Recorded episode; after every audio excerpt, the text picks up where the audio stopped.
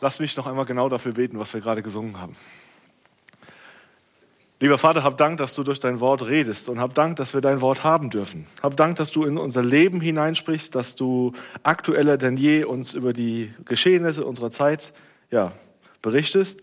Hab Dank, dass wir sehen dürfen, was unser Leben bedeutet, warum unser Leben ist und wozu unser Leben ist. Und ich möchte dich bitten, dass du heute Morgen in unser Leben hineinredest und uns zeigst, Herr, was du für uns getan hast und was du von uns möchtest. Segne uns diesen Morgen. Amen.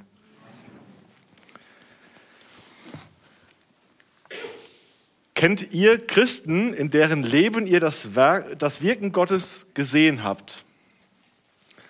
Also habt ihr schon mal eine Ermutigung erfahren, dadurch, dass ein Christ in eurer Umgebung euch das Wort Gottes vorlebt? Mir ging das mal so, als die Familie Clark vor fünfeinhalb Jahren hierher nach Deutschland kam. Ich war ziemlich an dem ersten Abend, als sie hierher kamen, mit dabei und habe mich sehr gewundert, beziehungsweise war sehr ermutigt, dass eine sechsköpfige Familie um den halben Globus reist, dann aus dem Flugzeug aussteigt und ein Haus bezieht, was sie vorher noch nicht mal gesehen haben, um hier in München Gott zu dienen. Das hat mich sehr ermutigt. Und dieses Vertrauen hat mich eben sehr beeindruckt, das zu sehen. Und wir werden heute in der Predigtserie durch den Thessalonischer Brief weitermachen. Und wir werden sehen, wie Paulus sein Leben dazu gebraucht, um die Thessalonicher auf Dinge aufmerksam zu machen, um ihnen ja Dinge zu erklären. Und wenn ihr euch auf den Folien hier vorne wundert, was diese Schriftzeichen sind, das sind Buchstaben aus der Sprache Farsi für unsere ja, Freunde aus der Flüchtlingsgruppe, die auch immer mehr am Gottesdienst hier teilnehmen und so dann hier auch eine Chance haben, mitzulesen. Lasst uns gemeinsam lesen 1. Thessalonicher 2, die Verse 1 bis 12. Und ihr findet das auf Seite 234 im hinteren Teil der ausliegenden Bibeln.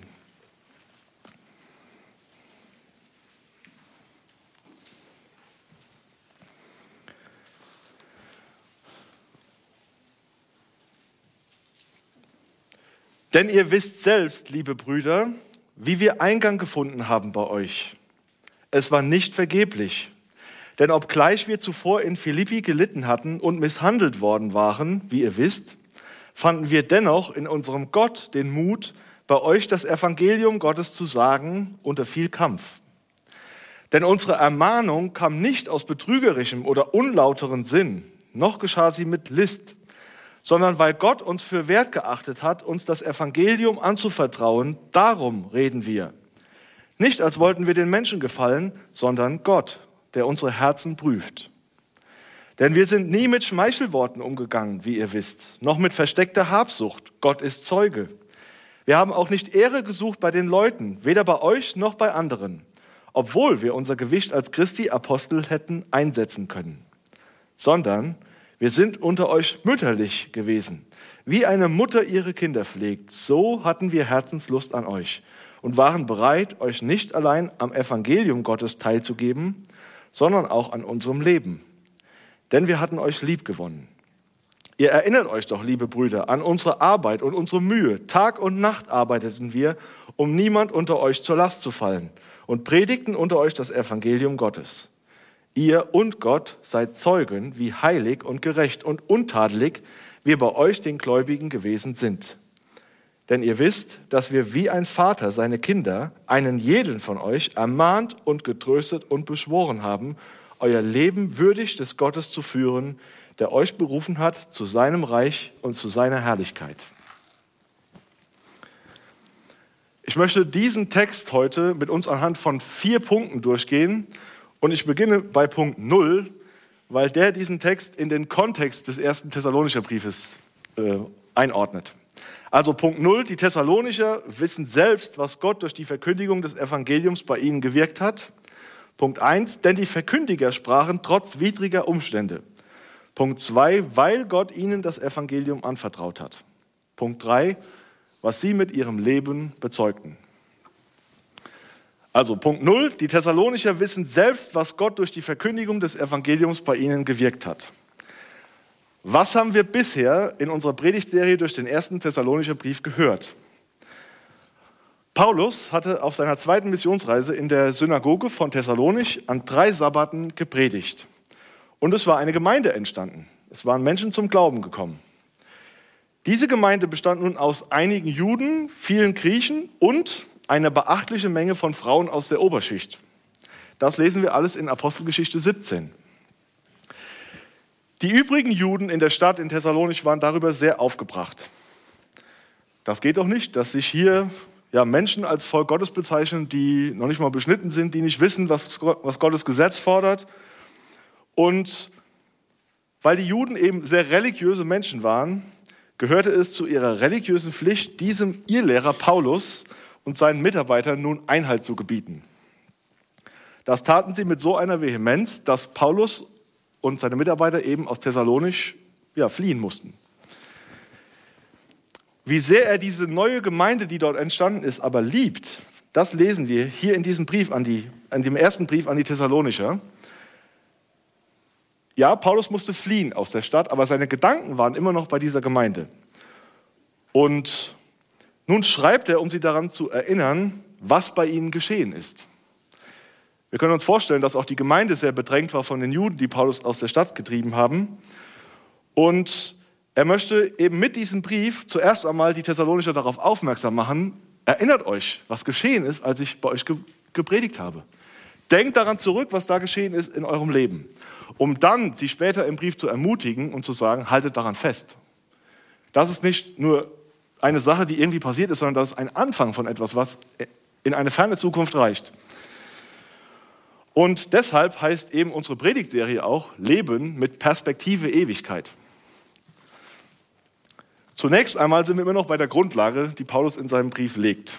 Und zwar, dass Gott die Thessalonicher zu seinen Kindern gemacht hat, die Menschen, die dort Teil der, Gemeinde waren. Paulus nennt dafür drei Zeugnisse. Und zwar das erste, das ist er selbst, Silas und Timotheus, die Briefeschreiber. Die Verkündiger des Evangeliums wissen, dass die Thessalonicher Erwählte Gottes sind, denn so sagt, so schreibt Paulus das in Kapitel 1, Vers 5.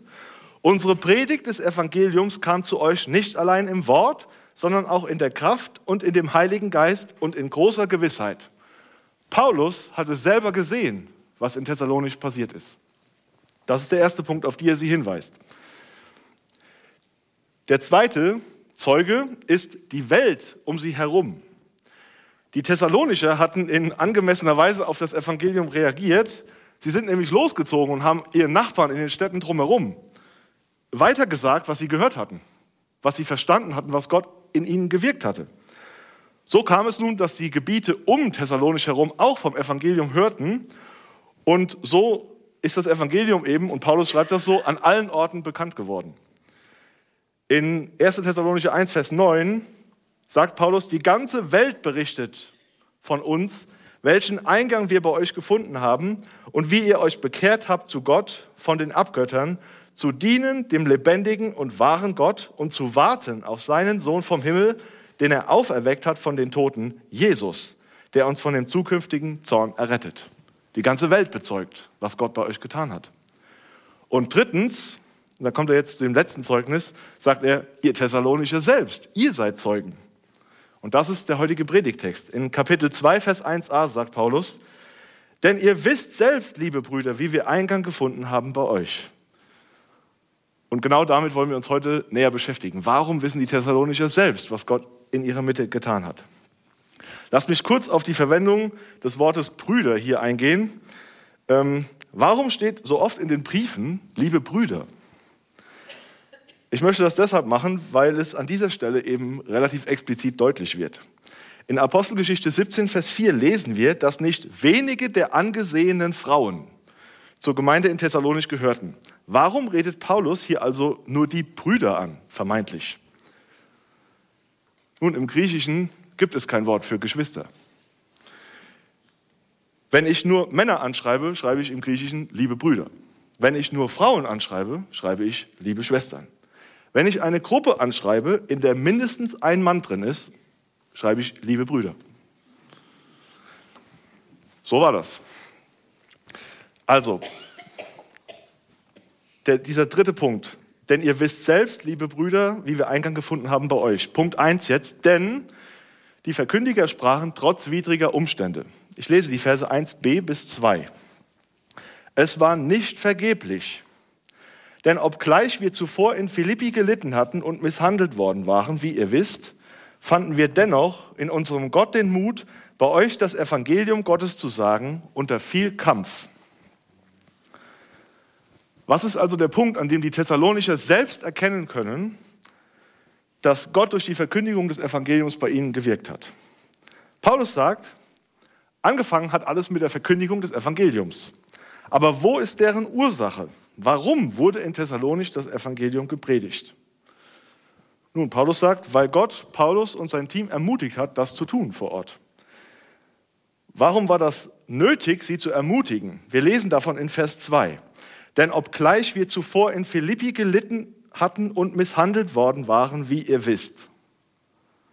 Was war passiert? Wir lesen das in Apostelgeschichte 16. In Philippi war eine Frau, die einen Wahrsagegeist hatte. Die ist Paulus und seinem Team überall hin nachgelaufen und hat immer wieder gerufen, diese Menschen sind Knechte des allerhöchsten Gottes, die euch den Weg des Heils verkündigen. Soweit so richtig.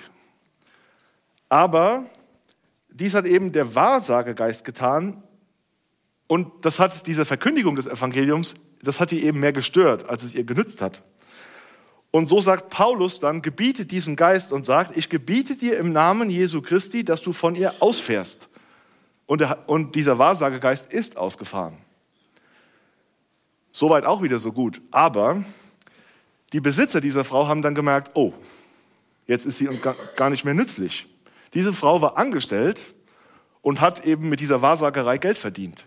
Und ohne diesen Wahrsagegeist ging das nicht mehr.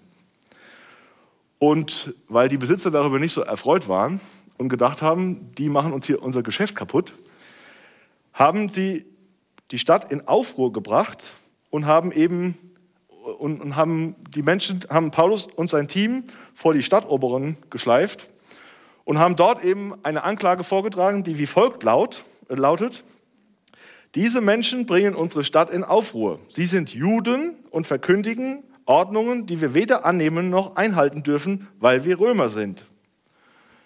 Ich will es mal so sagen, sie wurden von Heiden wegen ihrer Religiosität angeklagt. Und der Ausgang der Gerichtsverhandlung war, das Volk wandte sich gegen sie und die Stadtrichter ließen ihnen die Kleider herunterreißen und befahlen, sie mit Stöcken zu schlagen.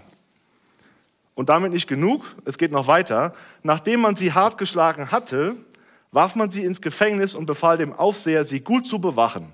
Als er diesen Befehl empfangen hatte, warf er sie in das innerste Gefängnis und legte ihre Füße in den Block.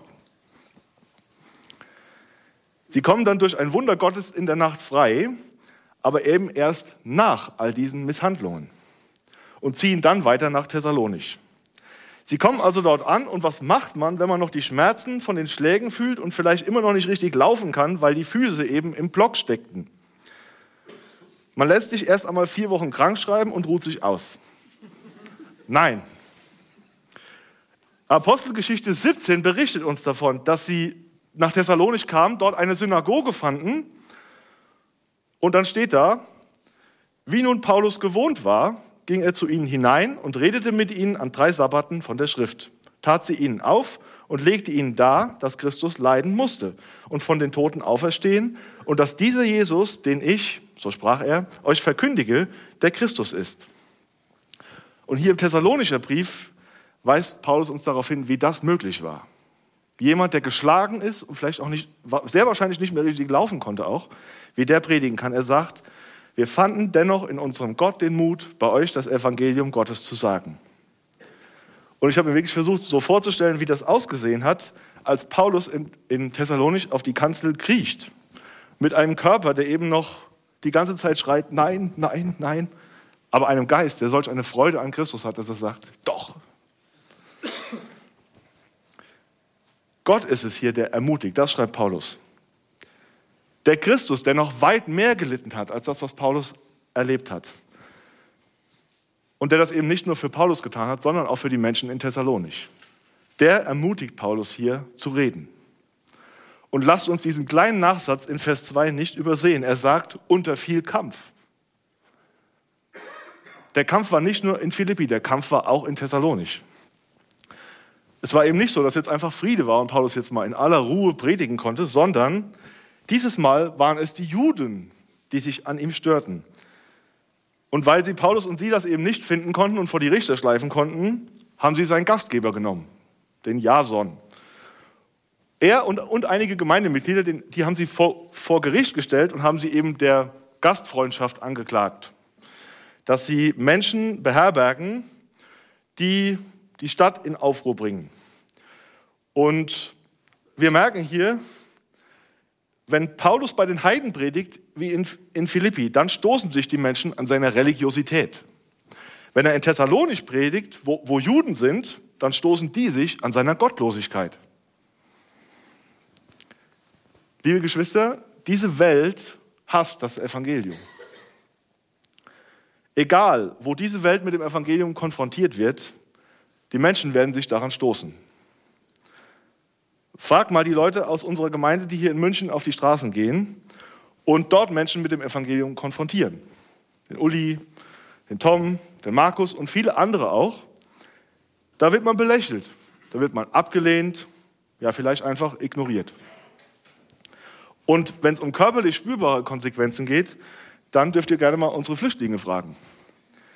Weil die erleben da einiges, was, was uns teilweise unvorstellbar scheint in unserem Land. Die erleben manchmal einen Tag nach dem anderen Schläge. Und zwar, weil sie ihre Landsleute mit dem Evangelium erreichen möchten. Am Ende des Tages wird jeder von uns schon mal auf der Arbeit oder im Studium oder in der Schule über das Evangelium gesprochen haben und da erlebt haben, wie schnell man abgestempelt wird. Ja, wie schnell man vielleicht nicht so auf eine konfrontative Art und Weise, aber doch eben Ablehnung erfährt. Ihr Lieben, ich möchte euch, die das betrifft, sagen, es ist nicht ungewöhnlich, dass ihr das erlebt. Ja, ich möchte sogar so weit gehen zu sagen, das ist eigentlich der Normalfall. Paulus schreibt, denn das Wort vom Kreuz ist eine Torheit, denen die verloren werden. Wie reagieren wir Menschen auf, auf unsinnige Dinge? Und so reagieren eben dann Menschen, die das Evangelium nicht verstehen, darauf, wenn wir es ihnen sagen. Und trotzdem ist es richtig und wichtig, was ihr tut. Und ich möchte euch ermutigen, das weiterzutun und da dran zu bleiben. Also der erste Punkt, den Paulus hier anführt, woran die Thessalonicher erkennen können, dass Gott bei ihnen gewirkt hat, ist, dass die Verkündigung in absolut widrigen Umständen und nur durch die Ermutigung Gottes geschah. Und jetzt begründet Paulus weiter, woher, woher denn dieser Mut zum Sprechen kam. Und das ist der Punkt 2, weil Gott ihnen das Evangelium anvertraut hat. Ich lese die Verse 3 und 4. Denn unsere Ermahnung kam nicht aus betrügerischem oder unlauterem Sinn, noch geschah sie mit List sondern weil Gott uns für wert geachtet hat, uns das Evangelium anzuvertrauen. Darum reden wir. Nicht als wollten wir den Menschen gefallen, sondern Gott, der unsere Herzen prüft. Also zunächst einmal schreibt Paulus, woher ihr Mut nicht kam. Hier stehen im Griechischen drei Gründe und bei Luther klingt es ein bisschen so nach, nach zwei. Der betrügerische und unlautere Sinn sind eigentlich zwei Dinge, weil Paulus sagt hier, der erste Punkt, unsere also unsere Ermahnung oder Ermutigung geschah nicht aus Betrug bzw. Täuschung. Also erstens ist, dass Paulus sagt, wir sind nicht irgendeiner Lüge aufgesessen, nicht irgendeinem Irrtum. Uns hat nicht irgendjemand in die Irre geführt. Und dann haben wir das irgendwie weitergegeben. Also ich will mal so sagen, wenn Sie bezüglich Ihrer Quelle oder der Quelle dieser Botschaft nicht sicher gewesen wären, hätten Sie spätestens nach den Erfahrungen in Philippi nochmal genau überdenken müssen, ob das, was Sie sagen, wirklich auch Sinn macht. Wenn ihr euch jetzt vielleicht fragt, wie kann man denn so einen Betrug aufsitzen und diesen dann aktiv auch weitergeben, dann möchte ich euch zum Beispiel gerne mal auf die Zeugen Jehovas ver verweisen. Die sind einem Betrug aufgesessen, nämlich, dass sie sagen, Jesus Christus ist nicht Gott, sondern er ist das erste und beste Geschöpf Gottes. Und trotzdem sind sie sehr aktiv, damit ihre Botschaft weiterzugeben. Und Paulus sagt, das war nicht unser Grund. Zweitens sagt Paulus, Unsere Ermahnung geschah nicht aus unlauterem Sinn. Paulus sagt, wir hatten keine falschen Absichten mit der Botschaft, mit der wir bei euch waren. Nehmen wir mal an, Paulus hätte Geld machen wollen mit seinem Verkündigungsdienst. Dann muss man auch wieder nach den Ereignissen in Philippi sagen, Paulus, mit der Botschaft gewinnst du keinen Blumentopf. Du musst dir was anderes überlegen. Das ist doch auch irgendwie klar, dass die Menschen keinem Wanderprediger ins Leid folgen wollen. Versprich ihnen lieber Erfolg und Wohlstand. Das wollen die Menschen hören. Und dafür sind sie auch gerne bereit zu bezahlen. Hat irgendjemand Zweifel daran, dass es diese Motivation heutzutage gibt? Heute heißt sie Wohlstandsevangelium. Glaube und bezahle viel Geld, dann wird Gott dich reich beschenken. Paulus sagt, unsere Ermahnung geschah nicht aus unlauterem Sinn. Und drittens sagt er hier noch, noch geschah sie mit List. Paulus sagt, haben wir euch etwas aufgeschwatzt oder habt ihr erst hinterher erfahren, um was es eigentlich ging? Schauen wir wieder nach, nach Philippi, da hätten wir vielleicht sagen müssen, Paulus, du musst deine Strategie ändern. Du musst die Menschen anders ködern. So funktioniert das auf jeden Fall nicht.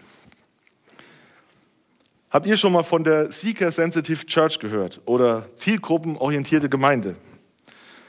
Ich passe meine Gottesdienste an den Zeitgeist an.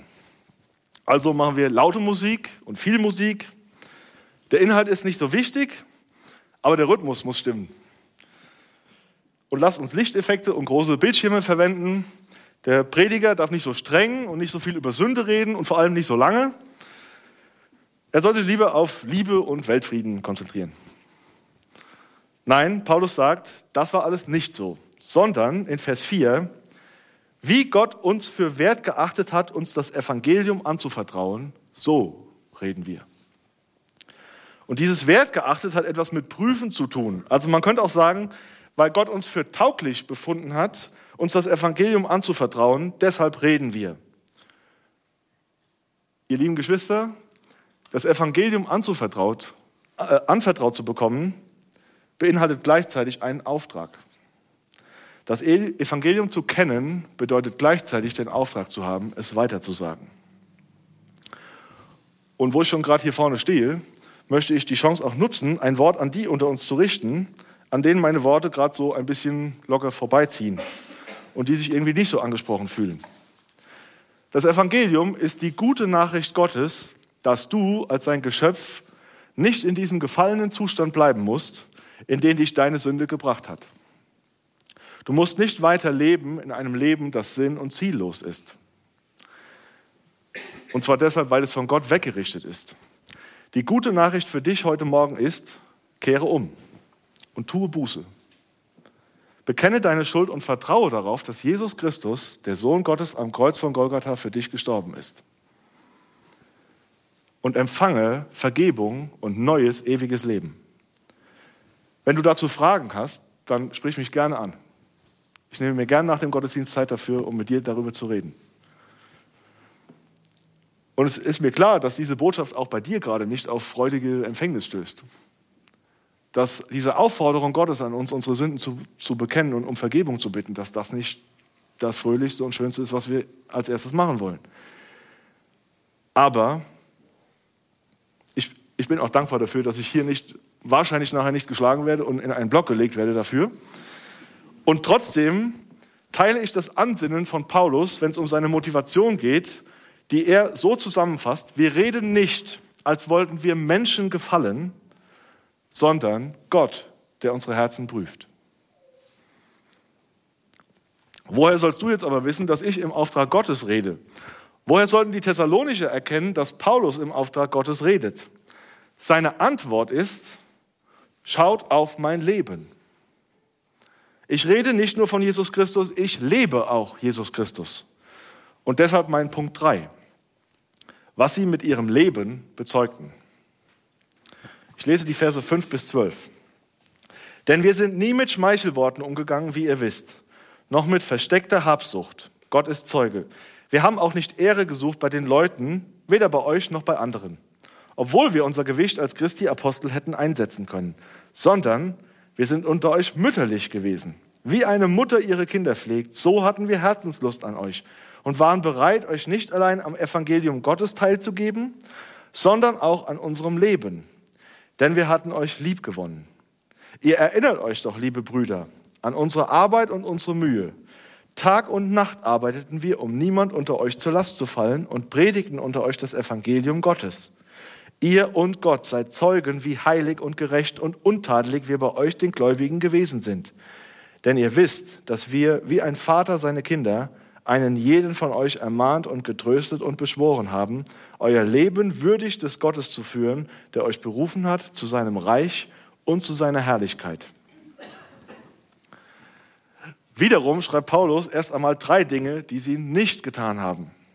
Erstens der Vers 5a. Wir sind nie mit, Schmeichelworten umgegangen, wie ihr wisst. Paulus sagt, wir haben euch nie um den Finger gewickelt. Wir haben nicht besondere Rhetorik gebraucht, um euch mit unserer Art zu reden irgendwie zu bezirzen. Wir haben klar und offen geredet mit euch. Zweitens sagt er, der Vers 5b, noch mit versteckter Habsucht. Gott ist Zeuge. Paulus sagt, es gab keine materiellen Interessen, wie ihr gesehen habt. Und er, er ruft hier auch Gott zum Zeugen an. Und Gott zum Zeugen anzurufen macht auch nur dann Sinn, wenn derjenige, der das tut, Gott fürchtet. Wenn derjenige, der Gott zum Zeugen anruft, keinen Respekt vor Gott hat und keinen, ja, ihn nicht fürchtet als den Gott, der, der er ist, dann kann man gerne Gott, Gott zum Zeugen anrufen, weil der Zeuge macht nicht viel. Wiederum zeigt Paulus eben durch sein Leben, dass er Gott fürchtet. Also kann er auch Gott zum Zeugen anrufen. Und der dritte Punkt, den er anführt, was sie nicht getan haben, ist der Vers 6 bis 7a. Wir haben auch nicht Ehre gesucht bei den Leuten, weder bei euch noch bei anderen, obwohl wir unser Gewicht als Christi Apostel hätten einsetzen können. Also Paulus sagt hier, haben wir uns jemals von euch bewundern lassen? Haben wir uns in den Mittelpunkt gestellt und herausgestrichen, wie toll wir sind? Und Paulus sagt, wir hätten, wir hätten die Möglichkeit gehabt dazu, weil wir von Christus berufene Apostel sind, aber das haben wir nicht getan. Es geht uns um Gottes Ehre und deshalb, und jetzt fährt er fort zu beschreiben, wie sie waren, und es fallen ihm zwei Beispiele ein. Erstens, sie waren wie eine Mutter und zweitens wie ein Vater zu seinen Kindern. Lass uns nochmal lesen, die Verse 7b bis 12. Sondern wir sind unter euch mütterlich gewesen. Wie eine Mutter ihre Kinder pflegt, so hatten wir Herzenslust an euch und waren bereit, euch nicht allein am Evangelium Gottes teilzugeben, sondern auch an unserem Leben. Denn wir hatten euch lieb gewonnen. Ihr erinnert euch doch, liebe Brüder, an unsere Arbeit und unsere Mühe. Tag und Nacht arbeiteten wir, um niemand unter euch zur Last zu fallen und predigten unter euch das Evangelium Gottes. Ihr und Gott seid Zeugen, wie heilig und gerecht und untadelig wir bei euch, den Gläubigen, gewesen sind. Denn ihr wisst, dass wir wie ein Vater seine Kinder, einen jeden von euch, ermahnt und getröstet und beschworen haben, euer Leben würdig des Gottes zu führen, der euch berufen hat zu seinem Reich und zu seiner Herrlichkeit.